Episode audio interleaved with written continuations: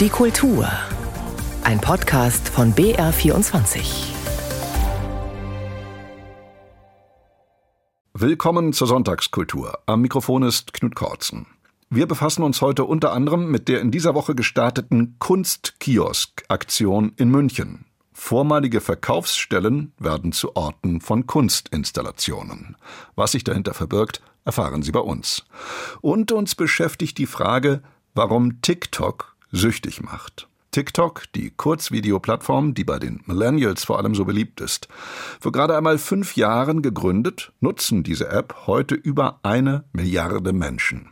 Die Ästhetik von TikTok hat die Medienwissenschaftlerin Isabel Otto jetzt untersucht in einem neuen Buch aus der Reihe Digitale Bildkulturen, die der Wagenbach Verlag herausbringt.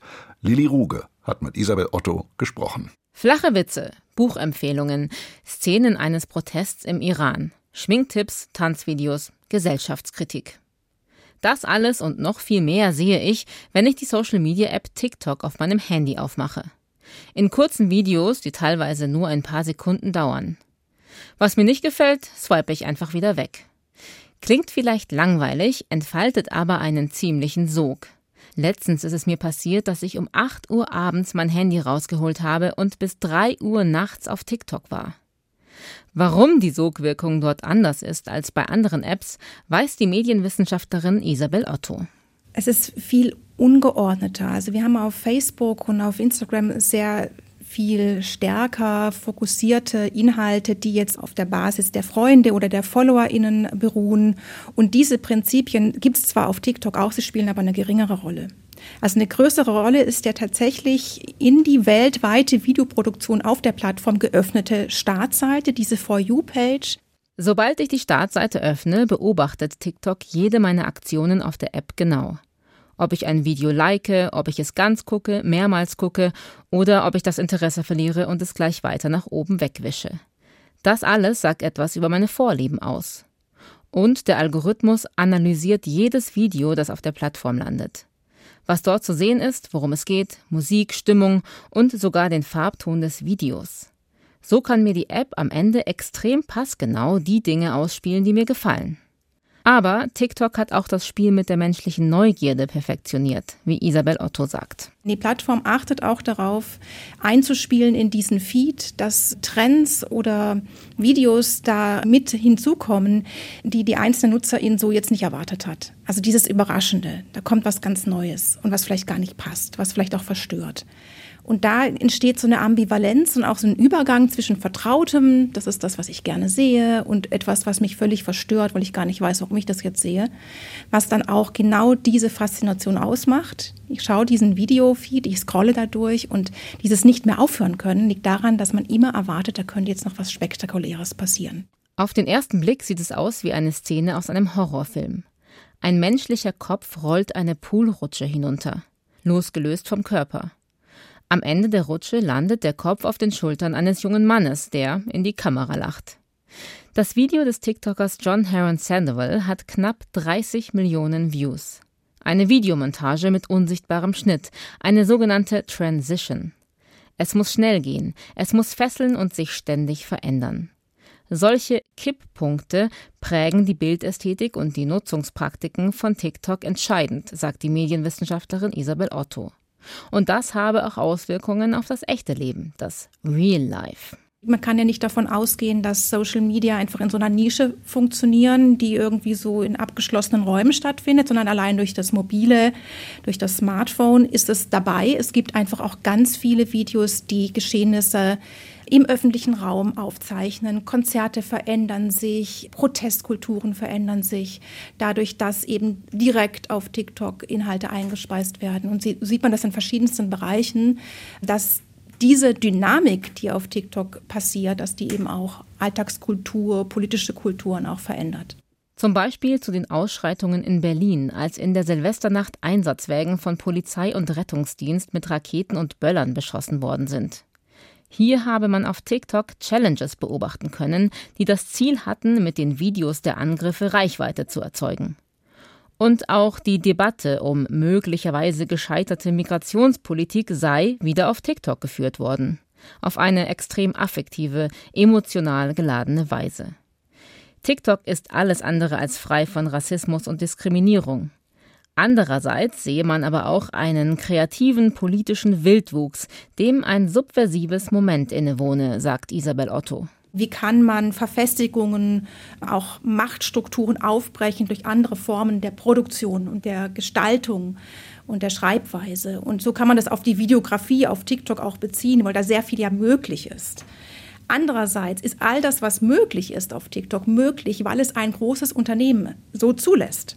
Und weil es in dieses Kalkül auch so wunderbar passt, dass da so viel passiert.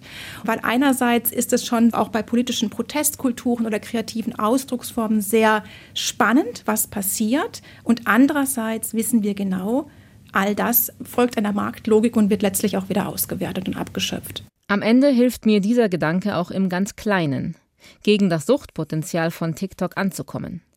Denn so viel Spaß es macht. Am Ende liefere ich nur meine werberelevanten Daten ab. Und das macht dann doch gar nicht mehr so viel Spaß. Isabel Ottos Buch TikTok ist im Wagenbach Verlag erschienen für 12 Euro. Sie hören BR24, die Kultur.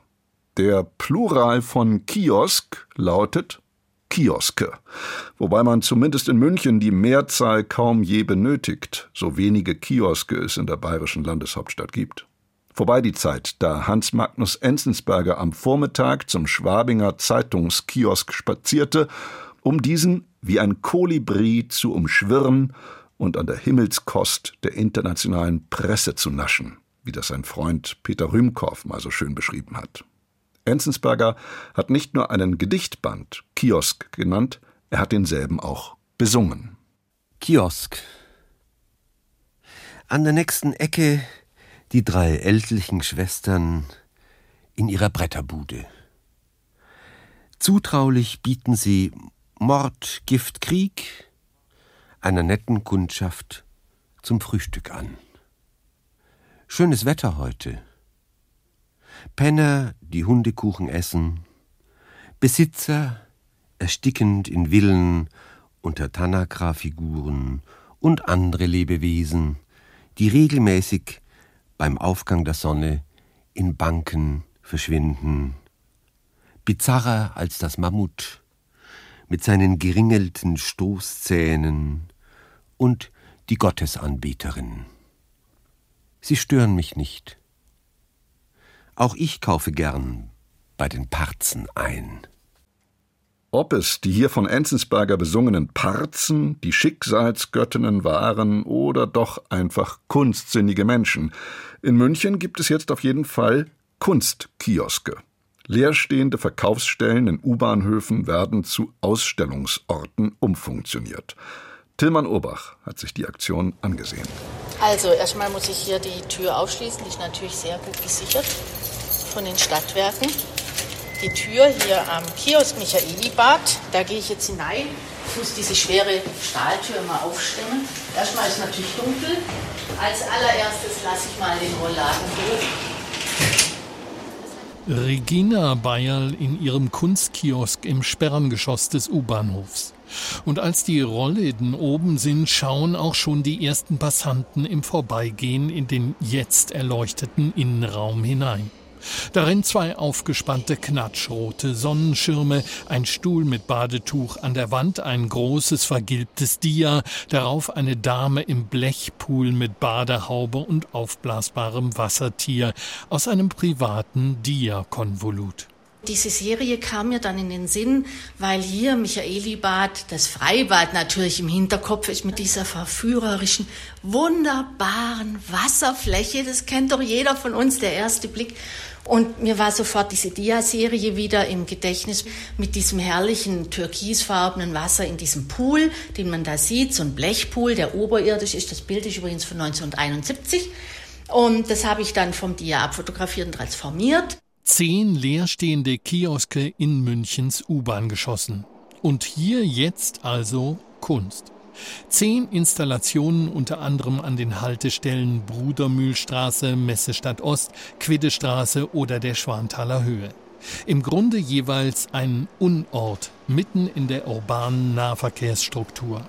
Die Installationen sollen vor allem den Überraschungseffekt ausstellen. Mitinitiator Christian Lanspersky von der Plattform München. Das Projekt Kunstkioske möchte auf den Leerstand der Kioske im Münchner U-Bahn-Bereich reagieren. Es ist eine langjährige Forderung, dass diese Räume genutzt werden.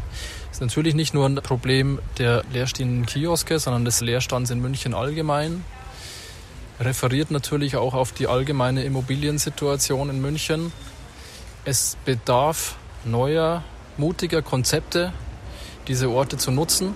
Am Josefsplatz hat Martin Schmidt gleich den ganzen Kiosk mit weißen Lilien ausgefüllt. Ein Blumenmeer, das seinen intensiven Geruch aus dem geschlossenen Raum hinein in das muffige Zwischengeschoss verströmt. Ein Geruch, der sich mit dem Verblühen verändern wird, denn das Verwelken ist Teil der Arbeit. Die weißen Lilien könnten eben auch als gewaltiges Trauergebinde für die Institution Kiosk erlebt werden. 31 von ihnen stehen in München zurzeit leer. Einer ist jetzt innen golden beleuchtet. Von außen steht oben über dem Schaltertresen Asyl und Visa. Dazwischen Embassy of Arcadia. Ein Einlass ins arkadische Paradies sozusagen. Eine Installation von Peter Kees. Also ich liebe den öffentlichen Raum als Ort der Kunst sozusagen. Also das gibt den White Cube, wo man Dinge ausstellen kann, wo ein interessiertes Publikum hingeht. Und der Unterschied zum öffentlichen Raum ist der, dass dort jeder vorbeigeht, also der dort eben des Weges hat. Und das finde ich total spannend. Ich liebe Irritationen. Also das ist ja eine Irritation, wenn Sie durch so einen U-Bahnhof gehen und da ist dann plötzlich ein Schild, hier gibt's Asyl und Visa. Gerade in unserer heutigen Zeit, diese Dinge müssen ja thematisiert werden. Also ich versuche Ausrufezeichen oder Fragezeichen in die Welt zu setzen. Und das funktioniert in so einem Kiosk ganz hervorragend. Zurück an die Haltestelle Michaelibad zu Regina Bayer. Von Zeit zu Zeit in unregelmäßigen Abständen gibt es Spuren einer Anwesenheit. Dieses Handtuch, dieses orangefarbene, das wird eventuell einmal verschwinden oder woanders liegen. Der wird verschwinden, vielleicht wird auch ein anderes da liegen. Solche Dinge einer Anwesenheit, ich kann natürlich nicht verraten, was da alles passiert. Ich weiß es auch gar nicht genau. Und so werden die Kunstkioske überraschend bleiben als temporäre Kunsteingriffe unter der Stadt bis zum 15. Dezember an verschiedenen Orten Münchens zu erleben. Die Aktion Kunstkioske. Zum Kino und zu einem Film, den jene sehr mögen werden, die das Zuhören lieben. Zwei dänische Regisseure haben weltberühmte Jazzmusiker in den Vereinigten Staaten, in Europa und Japan bei ihren Aufnahmen begleitet. Heraus kam ein hinreißender und außergewöhnlich sensibler Dokumentarfilm. Music for Black Pigeons, also Musik für schwarze Tauben. Ein Film, der längst nicht nur von Jazz handelt. Roland Spiegel hat ihn gesehen. Music is where all these things, you know, how old you are, how young you are, what color you are, what all that stuff. It it it disappears when you're playing the music, you know. Gitarrist Bill Frisell mit seinen innigen Tönen und mit Worten, Worten, die aussprechen, was Musik bewirken kann. Alter, Hautfarbe, all das verschwinde, sobald man Musik spiele. Anders formuliert, alles, was Menschen trennen könnte, kann Musik unwichtig werden lassen. Grund genug, die Töne selbst wichtig zu nehmen. Das tut dieser Dokumentarfilm zweier dänischer Autoren auf bezwingende Art. Er ist wunderschön und er kommt Bildern und Klängen so nah, wie es in Filmen ganz selten ist. Music for Black Pigeons heißt er.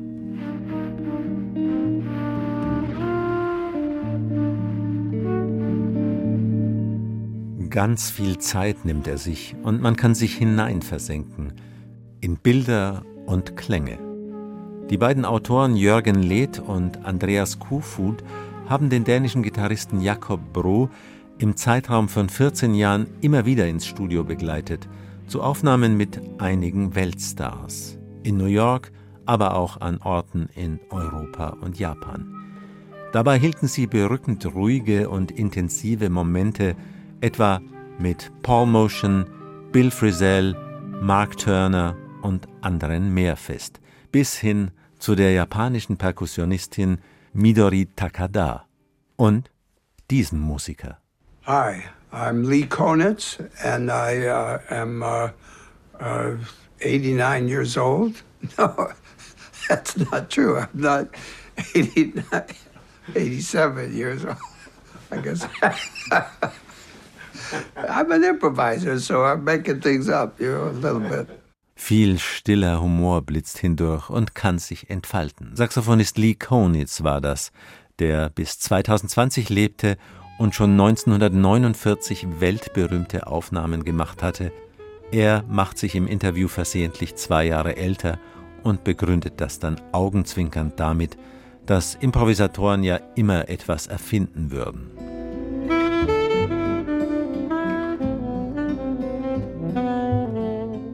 Einem Ausspruch von Lee Konitz folgt auch der Titel des Films. Konitz wusste anfangs nicht so recht, wie er die Musik des Gitarristen Jakob Bro einordnen sollte. Nicht sehr besonders fand er sie sogar. Sie war ihm fremd, aber er spielte hervorragend in ihr mit. Eines Tages rief er den Gitarristen an. Er habe dessen Musik aufgelegt. Da habe sich eine schwarze Taube vor sein Küchenfenster gesetzt. Jetzt wisse er, das ist Musik für schwarze Tauben. Music for Black Pigeons. Schönes Bild, die schwarze Taube. Die unorthodoxe Kultur Jazz hat schon schlechtere Etiketten erlebt. Und nur selten eine so gute Hommage. Dieser Film ist ein Meisterwerk über die Kunst des Zuhörens. Auch der berühmte Münchner Produzent Manfred Eicher kommt zu Wort. Über ein wichtiges und zugleich oft unterschätztes Phänomen in der Musik, die Pause eine Pause in der Musik sage, wo man hinwolle und wo man herkomme. Sie sei aber, heißt es dann, sehr subjektiv und nicht wirklich erklärbar. A pause is a pause that you make. Eine Pause mache man eben, so wie es gerade die Intuition sagt. Ein außergewöhnlich leiser und erlebenswerter Jazzfilm. Und ein Film über Menschen, die Musik machen eine wundervolle Einladung, völlig hektikfreie Zeit mit ihnen zu verbringen. 92 Minuten lang und dann am besten nach einer intuitiv gesetzten Pause noch einmal.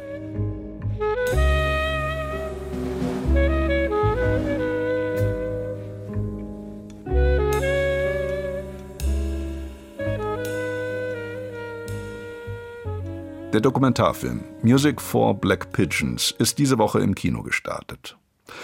Und wir kommen zuletzt zum Musiktheater. In Regensburg ist die Opernsaison gestern mit einer Neuinszenierung von Richard Strauss Ariadne auf Naxos eröffnet worden. Eine verrückte Komödie hatte der andorranische Regisseur Juan Anton Recci dem Publikum versprochen. Was es bekam, sagt Peter Jungblut. Als großer Humorist ist Richard Strauss nun wirklich nicht in die Operngeschichte eingegangen, auch wenn sein Rosenkavalier natürlich komische Elemente hat und Ariadne auf Naxos auch irgendwie witzig gemeint ist. Aber ehrlich gesagt, in beiden Fällen dominiert eine gewisse Wehmut, eine bittersüße Note. Die Zeit kurz vor dem Ersten Weltkrieg war eben nicht gerade für ihre Ausgelassenheit bekannt, eher schon für ihre Dekadenz und ihren düsteren Expressionismus. Umso erstaunlicher, wie herzhaft in der Regensburger Inszenierung von Ariadne auf Naxos gelacht wurde. Der aus Andorra stammende Regisseur Juan Anton Recchi zeigte die schwer parfümierte und theorielastige Oper über den Wettstreit zwischen Komödie und Tragödie in der Optik eines rasanten Boulevardschwanks. Bühnenbildner Gabriel Insignares Caballero hatte folgerichtig ein bonbonfarbenes Rokoko-Foyer mit sechs Türen entworfen, die allesamt fleißig auf- und zuklappen, mitunter auch knallen. Das war kurzweilig, aber nie seicht, denn ein Hitlerbild, das anfangs hereingetragen wird, verdeutlicht, das Ganze spielt im Nationalsozialismus und erinnert an die berühmte Ernst Lubitsch-Satire Sein oder Nichtsein. Der neureiche Bonze, der sich hier bespaßen lässt, ist irgendein brauner Emporkömmling. Das gibt dem hier ausgebreiteten Zickenkrieg der Künstler eine absurde Note, denn ihre Probleme sind ja vergleichsweise nichtig. Was Intendant Sebastian Ritschel an dem Stoff interessiert hat? Es geht um das Selbstverständnis der Mitwirkenden, heutzutage besser bekannt als Identität, und die ist das Motto der neuen Spielzeit. Wenn wir einfach mal fragen, wer bin ich? Dann können wir jetzt, glaube ich, eine sehr lange Liste aufführen. Jeder von uns, in welchem Kontext er wer ist. Vater, Sohn, Onkel, Ehemann, Partner, Schüler, sexuelle Identität, religiöse Identität, Herkunft, soziale Identitäten. Da haben wir uns sehr bemüht, Themen aufzugreifen, die natürlich nicht jedes Spektrum abdecken können in der Saison. Dafür ist das Jahr zu kurz. Aber um Schwerpunkte zu setzen, damit wir darüber sprechen, wer sind wir und was bedeutet das.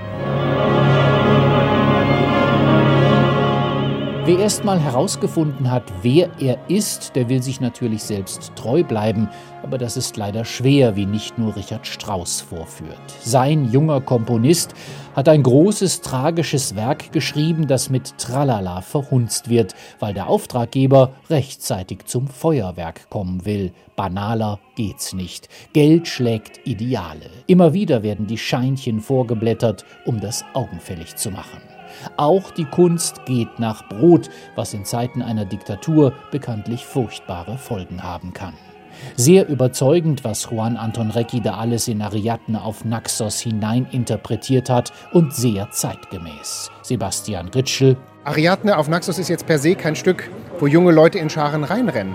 Aber ich glaube, wir haben es geschafft, so neugierig zu machen, dass auch die jungen Menschen gerade jetzt schon Ankerpunkte bei uns gefunden haben, zu sagen, ach, das scheint interessant oder das sieht lustig aus oder wir glauben, etwas Neues entdecken zu können. Als Spezialist für anspruchsvolle Unterhaltung versteht es Sebastian Ritschel, sogar ein solch schwieriges Opernungetüm im besten Sinne marktgängig zu machen.